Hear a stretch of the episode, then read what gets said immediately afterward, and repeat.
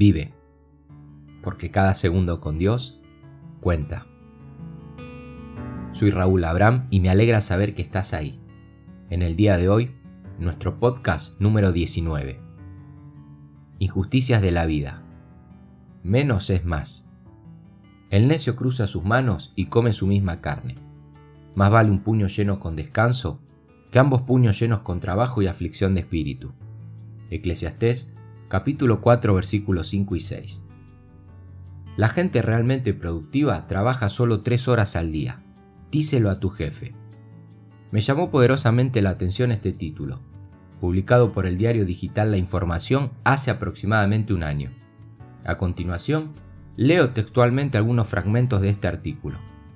La mayoría de las veces somos incapaces de aprovechar todo el tiempo que pasamos trabajando en un proyecto y solo somos realmente productivos durante un periodo limitado. Aunque el sueño de cualquier empresario sea tener un trabajador productivo durante el mayor número de horas posibles, las largas jornadas de trabajo crean estrés a los trabajadores, que enferman más a menudo, cometen más errores, empiezan a sentir desafección por su empleo y terminan por abandonar la empresa.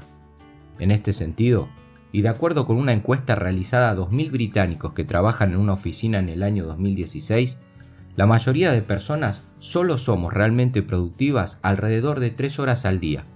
De hecho, 2 horas y 53 minutos, tal y como señala este artículo, independientemente del tiempo total que pasemos trabajando. El resto del tiempo simplemente somos incapaces de llevar a cabo nuestras tareas, especialmente si suponen una carga intelectual o física considerable. Por lo que, tal y como concluye el estudio, si eres empresario y quieres aumentar la productividad de tus empleados, quizá deberías pensar en reducir sus horas de trabajo, en lugar de atarles a la silla durante interminables jornadas. ¿Qué te parece? ¿Te imaginas cambiando tus 40 horas semanales por unas 15 aproximadamente? Ojo, no se lo digas a tu jefe, podés meterte en serios problemas, sino que el punto a charlar en el día de hoy es cuántas horas de empeño pones en lo que diariamente elegiste hacer. Confucio dijo en cierta ocasión, elige un trabajo que te guste y no tendrás que trabajar ni un día de tu vida. Y creo firmemente que es así. Si somos capaces de seguir el consejo de este pensador chino, dará igual si son jornadas de 8, 3 o 24 horas laborales. Pondremos toda nuestra atención y empeño en hacerlo lo mejor que esté a nuestro alcance. Ahora bien, Entiendo que pocos afortunados consiguen el sueño americano, como tener una oficina con aire acondicionado frente al puente de Brooklyn. Así que pongamos los pies en la tierra y veamos el consejo que nos deja nuestro viejo amigo el predicador en esta sección. El autor nos presenta dos clases de trabajadores. Por un lado, el necio que se cruza de brazos y acaba en la ruina. Se trata del vago que espera que todo le caiga milagrosamente del cielo, confiando siempre en su supuesta y perfecta voluntad de Dios según el libro de Proverbios, un poco de sueño, un poco de dormitar y cruzar por un poco las manos para el reposo. Y así termina sus días, empobrecido, endeudado y buscando culpables en el gobierno, el sistema o el mismo diablo.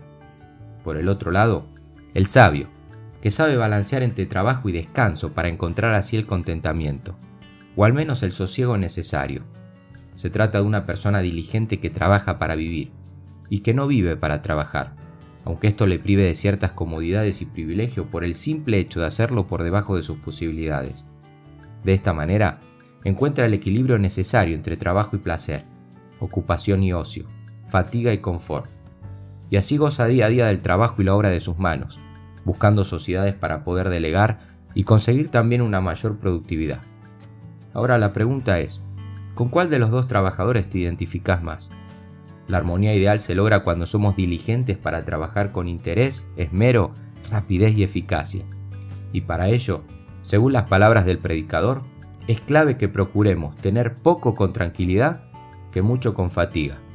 Por citar un ejemplo, ¿para qué hipotecarte otra vez por tener una casa con un patio más verde o una habitación con más metros cuadrados?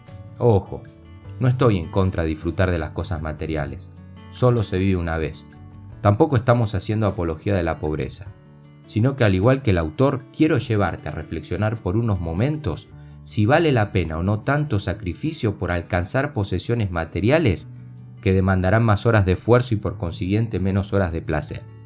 Esa es la cuestión. El problema no está en lo mucho o en lo poco, sino en el peaje que se paga por alcanzar dichos objetivos. El engaño en el que uno puede verse envuelto es pensar que teniendo más, el grado de satisfacción será mayor, cuando la sabiduría nos muestra que aprender a disfrutar de las pequeñas cosas aportará una dosis importante de descanso y por consiguiente de placer y bienestar. Así es, como dijo en sus días Mies van der Rohe, pionero de la arquitectura moderna. Menos es más. Y creo que es así, y que no solo se aplica exclusivamente a la arquitectura, las artes y el diseño, sino también a otros ámbitos de la vida misma. El consumismo no es el camino a la felicidad, sino el atajo que precede a la bancarrota física, emocional y hasta espiritual. Por eso, te desafío a que desarrolles la facultad de darle valor a esas pequeñas cosas que hoy ves como insignificantes. Esa vieja parrilla, ese ordenador que todavía funciona, o el pequeño tobogán donde tu hijo baja cada tarde a jugar. Disfrútalos.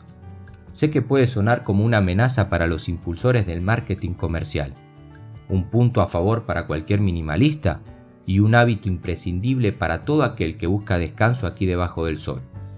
Ah, y recordá que vivir sin afanes no tiene precio, y que también es algo bíblico.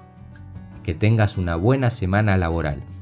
Saluda a tu jefe de mi parte y hasta la próxima semana.